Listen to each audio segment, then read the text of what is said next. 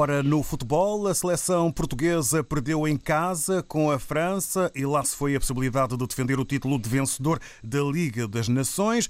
Qual será a análise do nosso comentador motorista? Bom dia, Zé Manel. Bom dia, amigo David. Bom dia. Antes de mais nada, espero que estejas bem de saúde, assim como todos os que nos escutam no transistor, ou na internet ou na giga joga, que tiverem mais à orelha. Amigo David, é Tudo como ok. dizes. Obrigados. Ainda bem, eu por aqui também. Portugal Ótimo. perdeu por 1 a 0 com a França e vai ficar em casa a ver a final de fora da Liga das Nações pela TV. Bom, se calhar até pelo melhor, derivado do confinamento. É claro que nós gostávamos que Portugal fosse lá tentar a dobradinha e trouxesse outro caneco. Por outro lado, se sem o Maca, que o Catan nunca sei dizer o nome, Mbappé e com o Canté a marcar golos, a França desenrasca-se daquela maneira. Imagino com a equipa toda organizada como deva ser.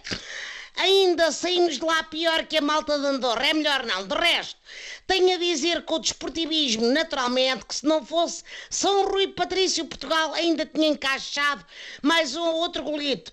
Ele e o Cristiano Ronaldo das balizas. Ele é, é realmente o Cristiano Ronaldo das balizas.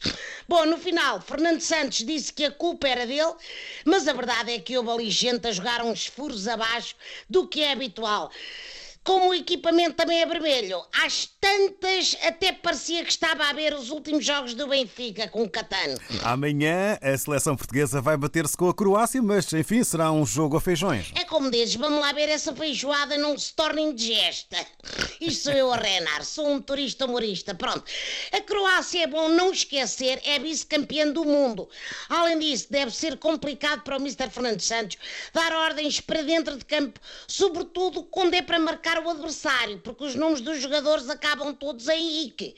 É Rakitic, é Perisic, é Kovacic, parece um ataque de soluços, Catano. Era como se os jogadores portugueses acabassem todos em Aldo, Ronaldo, Bernaldo, Bernaldo, Dalilaldo. Estás a ver a confusão, não é? Bom, vamos ver se o Cristiano marca mais uns secos e isso torna no jogador com mais golos de sempre nas seleções. Já é o jogador com mais penteados diferentes em jogos internacionais, mas o recorde de golos é que era. Ficamos a torcer. Por acaso agora o penteado até tem estado assim mais, sóbriozinho, normal, sóbriozinho, não é? Exatamente. Depois dos Jogos Internacionais regressam as competições da caça, mais concretamente a Taça de Portugal, certo, Zé Manel? Certo, na mousse, David. A Liga continua em descanso, de maneira que o Sporting pode desfrutar mais uns dias do doce sabor da liderança e o Benfica, o desagradável trago azia. O Jorge Jesus que troca as pastilhas elásticas por pastilhas Reni. Passa publicidade. Beija lá isso, mister. Por acaso, nos jogos da taça estou ansioso pelo Paredes Benfica, a ver se o Glorioso dá melhor imagem. Se for como até aqui, sofremos três golos, aquilo vai para prolongamento e penaltis e o Benfica só chega à casa às 5 da matina do dia seguinte.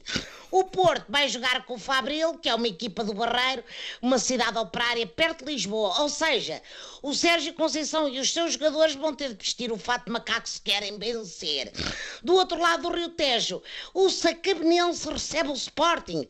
É um jogo em Lisboa, o que dá jeito, porque há recolher obrigatório por causa da pandemia. Se os jogadores que forem substituídos podem apanhar um táxi, espero que me chamem, e ir para casa antes do jogo acabar. Eu ofereço-me, lá está, para os levar, porque é esse o caráter do meu ofício. Ora, aí está. Mas também porque me dava jeito de apanhar aqueles putos novos que o Sporting lá tem e se fartam de marcar golos e ir deixá-los à Sibéria, por exemplo. Mentira, estou a brincar, estou a brincar. Eu tenho fair play, deixava-os lá, na Finlândia. Oh, assim, estou a reinar. Abraço! Cuidado! Tudo a proteger-se, tudo a desinfetar-se, tudo a tentar passar, lá está, pelos pingos da chuva. Para ver se fintamos esta maldita pandemia. Abraço, meu homem, querido David. Obrigado, Zé Manel Taxista. A Boas semana. corridas e atenção ao recolher obrigatório. Exatamente, até para a semana. Até para a semana.